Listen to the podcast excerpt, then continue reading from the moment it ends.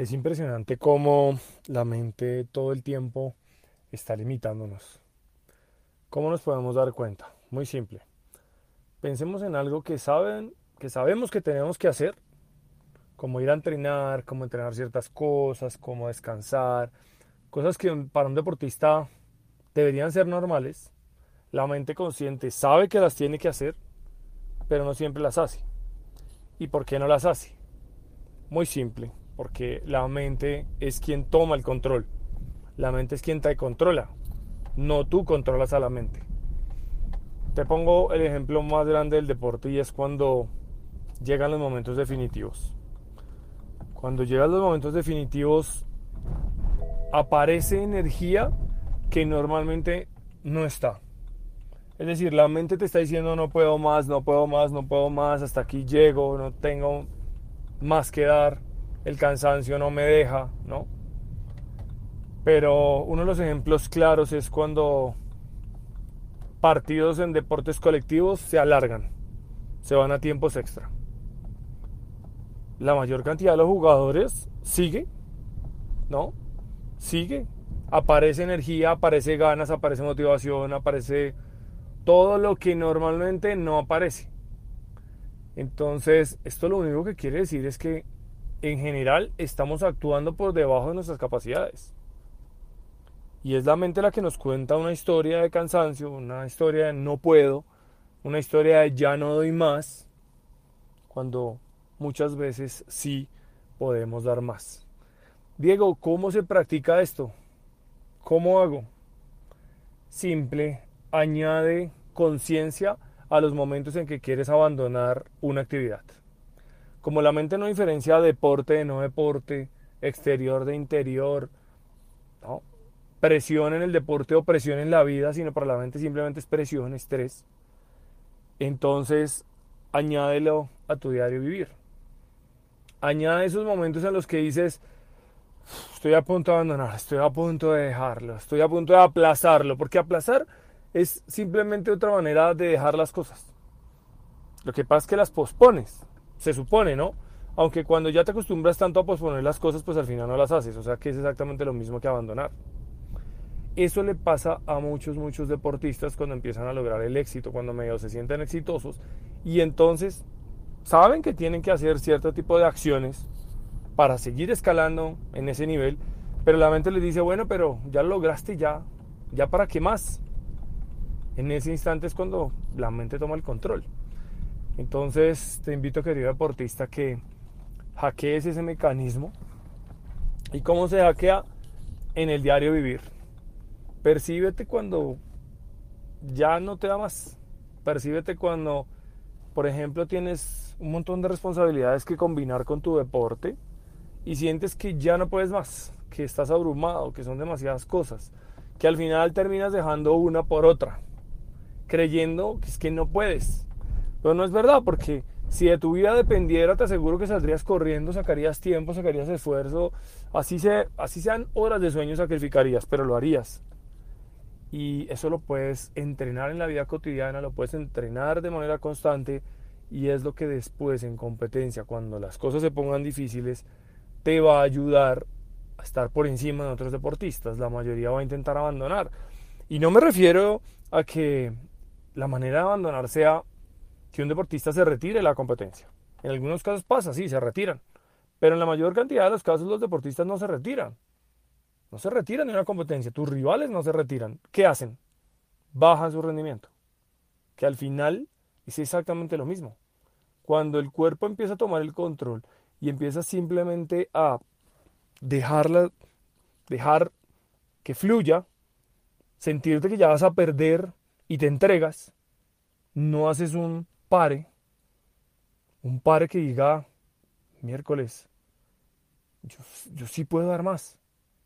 En general estoy rindiendo por debajo. No estoy entregando el máximo de mis capacidades. Mira que cuando entiendes esto, cuando entiendes que no estás dándolo todo, cambia algo. ¿Qué cambia en ti? La actitud. Tu actitud empieza a ser distinta empiezas a darte cuenta que en general puedes dar un poquito. No tanto, no es mucho, A la mente tampoco le gusta mucho. Si quieres que la mente te va a dar de una vez un cambio drástico y de la noche a la mañana ya lo... En pocos casos sucede, pero un poquito, un poquito a la vez, un 1% mejor.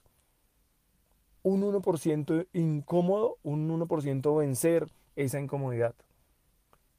Es en ese instante donde te empoderas, es en ese momento en el que entiendes que tienes más para dar, que el poder está en controlar eso que tienes ahí, que es la mente, y que en el momento en que la controlas y empiezas a hacerte cargo de eso, de hacerte responsable y no permitir que otra mente te controle, porque aparte que tu propia mente te controla, muchas veces es la mente de otro ser humano el que te controla, el que te determina cuando, cuando te dice no puedo, no eres capaz y tú te terminas creyendo esa historia.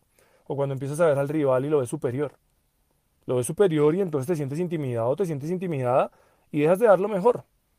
Empiezas a rendir por debajo de lo mejor que puedes dar ¿Por qué? Porque te crees esta historia, una historia que no es verdad. Vuelvo y te lo repito, y el deporte lo muestra todo el tiempo. Y es que casi siempre a niveles parejos el que tiene esa fortaleza mental da un extra. Aguanta un segundo más. Mantiene la concentración un poquito. Va un poquito más allá. Ese que dé el poquito más allá en el futuro puede ser tú. Si empiezas a creer que puedes dar más, y sobre todo si practicas. Si simplemente sientes que llega la incomodidad, si simplemente sientes que llegan esos momentos donde pareciera que no pudieras dar más, no le creas a la mente, da un poquito más. Y después otro poquito más. Y después otro poquito más. La suma de cada poquito, la suma de cada pasito, es lo que va a construir en el futuro esas capacidades, esa fortaleza que te lleve al éxito. Dale claridad a tu mente y darle claridad es contarle que tú tienes el control.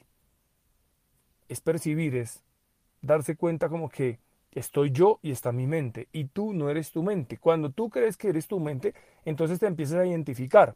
¿Qué es identificarse? Creer que tú eres los pensamientos negativos. Se te viene un pensamiento negativo de que yo no puedo, no soy suficiente, voy a perder, voy a fraudar a alguien. Se te viene a la cabeza y de tanto que te lo crees, crees que eres esa persona. Pero eso no es verdad porque con el pasar del tiempo, te vas a dar cuenta que te vas a ir superando, vas a ir creciendo. O sea que en el momento en que te lo creíste era una mentira. La única diferencia es que si empiezas a hacerlo desde hoy, ese camino al éxito se acorta, se acelera. Y vas a poder disfrutar de todas esas capacidades que llevas dentro, que la mayoría de veces no has notado, no te has dado cuenta. Y que si no viene otro ser humano y te lo cuenta para que tú lo creas, en general no sabes cómo descubrirlo. Mira para adentro, deportista, mira para adentro, querido deportista. Deja de buscar las explicaciones afuera. El poder está dentro de ti. Es tu decisión pensar en sacarlo, que sería el primer paso. No lo vas a sacar en el primer momento, pero puedes decidir sacarlo o puedes decidir simplemente quedarte como estás, rindiendo por debajo de lo que podrías dar y al final de tu carrera sentirte insatisfecho y pensar si yo hubiera hecho tal cosa, las cosas hubieran sido diferentes. Muchísimas gracias por escuchar este podcast y usar mis experiencias como una herramienta. Ten presente que el desafío de experimentar todo esto por tu propia cuenta está en tus manos, porque será en ese momento cuando te des la oportunidad de ser el cambio que te gustaría ver en el mundo y en el deporte. Si lo que escuchaste tuvo valor para ti como deportista, entrenador, árbitro, padre de familia, directivo, como ser humano, estaría muy agradecido si te suscribes a este podcast o lo compartes con alguien a quien pueda servirle esta información, para que transformando nuestra mentalidad podamos construir la nueva era del deporte. Te espero en un próximo episodio.